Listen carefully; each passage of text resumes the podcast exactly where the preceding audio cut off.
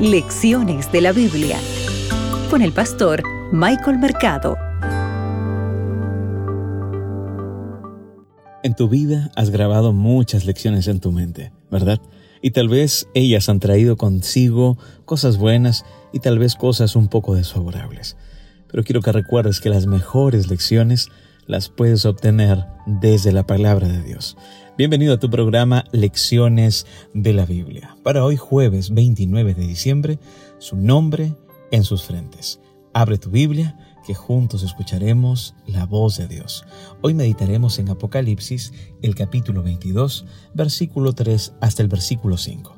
El texto bíblico dice lo siguiente, y no habrá más maldición, y el trono de Dios y del Cordero estará en ella, y sus siervos les servirán y verán su rostro y su nombre estará en sus frentes. No habrá allí más noche y no tienen necesidad de luz, de lámpara, ni de luz de sol, porque Dios el Señor los iluminará y reinarán por los siglos de los siglos. Apreciado amigo, tú tienes que recordar que en su infinito amor Dios estableció un plan misericordioso para salvar a todos los que acepten lo que Él les ofrece.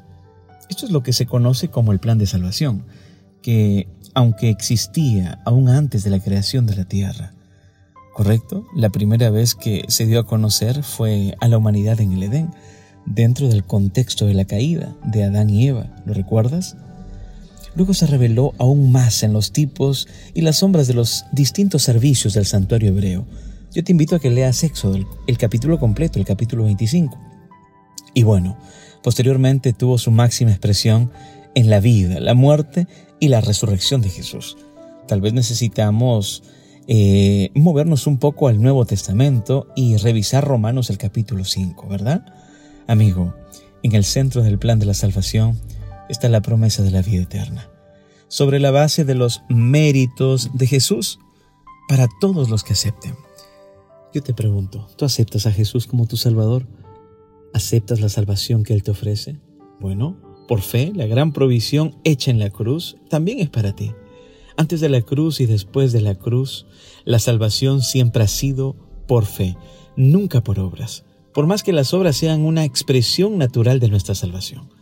Tal vez necesitamos recordar lo que se menciona en Romanos el capítulo 4, versículo 2 y el versículo 3, porque si Abraham fue justificado por las obras, tiene de qué gloriarse, pero no para con Dios, porque ¿qué dice la Escritura? Creyó Abraham a Dios y le fue contado por justicia. Recuerda, tú también puedes tener la seguridad de la salvación si aceptas a Jesús, si te entregas a Él y no solamente ello, sino que con todo esto mira la maravillosa promesa de Dios, donde Él te promete una vida nueva en Él. No esperes más. Es un buen momento para que tú puedas aceptar a Jesús y puedas prepararte para ese maravilloso momento de los cielos nuevos y de la tierra nueva. Tú también puedes tener el nombre escrito en tu frente. Que Dios te acompañe. Mis oraciones son por ti y por tu familia. Acabas de escuchar Lecciones de la Biblia con el pastor Michael Mercado.